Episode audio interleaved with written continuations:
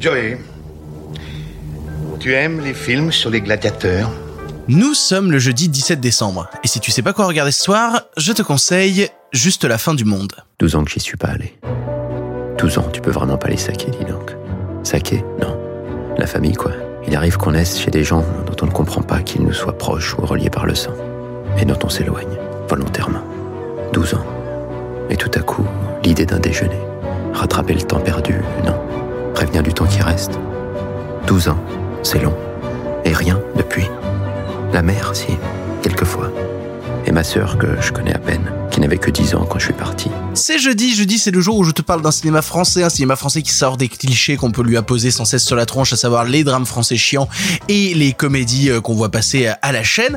Et je triche un petit peu aujourd'hui, je triche un petit peu puisque je te parle de cinéma français, alors que c'est un film franco-canadien réalisé par un Québécois nommé Xavier Dolan. Pour le coup, Xavier Dolan, je sais pas si on l'avait déjà abordé euh, dans l'émission, mais c'est un cinéaste qui me fascine depuis des années, déjà qui me fascine par son jeune âge et sa capacité depuis son plus jeune âge à faire des œuvres, euh, si ce n'est intéressantes, au moins euh, extrêmement euh, diversifiées, qui partent toujours de la même thématique comme tous les auteurs, mais qui ont la possibilité d'exprimer plusieurs choses par la mise en scène, et c'est ce qu'il a fait parfois par des mises en scène très tape à l'œil, comme dans ses premiers, à savoir J'ai tué ma mère ou Les amours imaginaires, mais qu'il a expérimenté plus loin quand il s'est frotté par exemple au style d'Hitchcock avec Tom à la ferme, ou quand il a fait des œuvres beaucoup plus majeures dans sa cinématographie, comme Laurence Anyways ou le fabuleux Mommy. Mais à un moment, il est sorti un petit peu justement de ce cinéma euh, canadien et il a voulu euh, raconter euh, une histoire avec des comédiens français, une majorité de comédiens français pour une adaptation d'une pièce de théâtre qui s'appelait Juste la fin du monde, écrit par Jean-Luc Lagarce. Jean-Luc Lagarce, pour faire rapidement, c'est un auteur de théâtre qui est décédé du sida en 95 à l'âge de 38 ans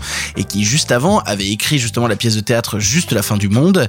Et qu'est-ce que raconte Juste la fin du monde Histoire quand même qu'on relie les ponts? Juste la fin du monde, ça raconte l'histoire de Louis, un écrivain qui retourne dans son village natal pour annoncer à sa famille qu'il n'a pas vu depuis 12 ans qu'il va bientôt mourir. Autant dire que ça fait des ponts, mine de rien, entre l'histoire de l'auteur Lagarce et bah, la, vie du personnage. Mais il n'y a pas que ça dans Juste la fin du monde. Il n'y a pas que ça, et déjà, il y a une bande de comédiens absolument incroyable qui signe, je pense, une de leurs performances les plus importantes de, de, de la décennie. On a à la fois Nathalie Baye qui joue la mère et qui joue une mère complètement dépassée par les événements, qui est en, en apparence en contrôle et qui en même temps, euh, bah, bah, qui en même temps se perd, se perd dans les sentiments de ses enfants, se perd dans la manière dont elle a eu de les construire parce que le père n'est plus là et que elle-même se retrouve un peu perdue au milieu de tout ça. On a Vincent Cassel, Vincent Cassel qui joue vraiment la masculinité toxique. Je sais pas comment le dire autrement, c'est vraiment je suis Vincent Cassel et je suis dans l'incapacité de communiquer avec le monde qui m'entoure. Je suis un taiseux, je n'arrive pas à parler et je ne sais répondre que par la violence. On a Léa Seydoux, Léa Seydoux qui joue une petite sœur qui a très très peu connu justement ce, cet écrivain bah, joué par par Gaspard Ulliel et qui bah, est parti il y a 12 ans et que donc elle l'a connu tellement jeune, tellement jeune qu'aujourd'hui bah, elle en a pas de souvenir mais elle essaye de construire une relation fraternelle sur du sur du vent. Et on a enfin Marion Cotillard, Marion Cotillard qui incarne la, douceur, qui incarne la tendresse, qui incarne la compréhension, qui incarne en fait tout ce que les autres n'arrivent pas à incarner. Chaque, en fait, chaque personnage de l'histoire se retrouve à être la pièce d'un puzzle qui finit par se compléter ensemble. Et juste la fin du monde, c'est un film absolument sublime. C'est un film absolument incroyable. C'est un film absolument majeur et je pense même que c'est un des plus importants de Xavier Dolan. En tout cas pour les fans de Xavier Dolan parce que je sais qu'il y a beaucoup, beaucoup, énormément de gens qui sont réfractaires au style de Xavier Dolan, ce que je, peux parfaitement entendre, hein, c'est pas du tout un problème. Mais si vous aimez Xavier Dolan, si vous aimez son cinéma, il ne faut pas passer à côté de juste la fin du monde. Parce qu'au-delà de reprendre des thématiques qui lui sont propres, à savoir que dans tous ses longs métrages, il y a la présence d'une mère quelque peu toxique et en même temps un peu perdue, qui sait pas trop comment gérer son rôle de mère, ça c'est le cinéma de Xavier Dolan type. Et ben ici, Xavier Dolan essaye de parler d'une thématique qu'il a moins abordée avant, à savoir la famille dans son ensemble. C'est-à-dire au lieu de se poser des questions juste de relations amoureuses, toutes ces dynamiques-là n'existent pas. On est très très loin des amours imaginaires. On est très très loin de, relations où il y a juste la mère, le fils et du conflit. Là, on a littéralement justement un fils qui veut retourner vers sa mère et qui n'est pas en train d'essayer de, lui rentrer dedans à tout prix. On a une famille qui se décompose parce que c'est une famille qui n'a pas su se parler. Et en même temps, c'est agrémenté comme d'habitude de gimmicks qui sont propres au cinéma Xavier Dolan, notamment le fait qu'il reprend énormément de morceaux extrêmement connus pour les mettre dans des scènes bien bien bien symboliques qui vont nous rappeler des choses.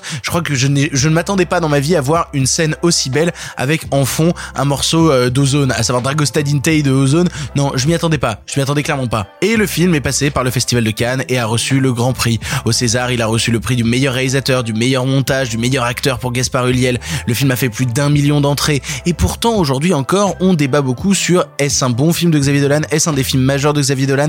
Oui, mais le film est pas fait au Québec, blablabla. Bla bla bla bla un jour on parlera de Mathias et Maxime, je vous promets, un jour on parlera de Mathias et Maxime tellement c'est sublime. Ce qu'il faut retenir avant tout de juste la fin du monde, c'est à quel point cette pièce de théâtre avait déjà une dimension cinématographique ancrée en elle et à quel point Xavier Dolan, par son talent, arrive à la sublimer, arrive à donner de la couleur à ses personnages, arrive à donner de la couleur à son, univers et mine de rien, la présence d'autant de personnages français dans le long métrage permet de donner aussi une couleur supplémentaire à ce long métrage déjà très coloré. Et donc si tu es réfractaire au style de Xavier Dolan, c'est peut-être pas forcément celui que je te conseillerais pour commencer. Voilà, pour être honnête, c'est peut-être pas celui que je te conseillerais pour commencer. On reviendra un jour sur Mathias et Maxime, je te le promets, qui pour le coup euh, est le dernier long métrage de Xavier Dolan et peut-être une porte d'entrée plutôt facile. Mais aujourd'hui, j'avais envie de parler de celui-là. J'avais envie de parler de celui-là parce que euh, il me fait toujours du bien, il me fait toujours beaucoup de bien et à l'approche de Noël, on manque de films qui nous font beaucoup de bien. Pour ton information, le film est disponible en streaming sur Netflix, sur Canal+, sur OCS, il est partout et si tu préfères le louer en VOD, il est disponible en location VOD chez Filmo TV et Canal VOD. Voilà, tu n'as maintenant plus d'excuses, sais quoi voir ou revoir ce soir, et si cela ne te suffit pas, rendez-vous demain pour un nouveau film.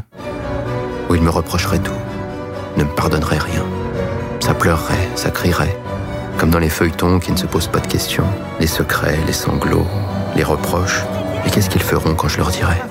Quand je leur dirai que je m'en vais, que je ne reviendrai pas, de manière définitive, en souillant leurs souvenirs. Qu'est-ce qui se passera?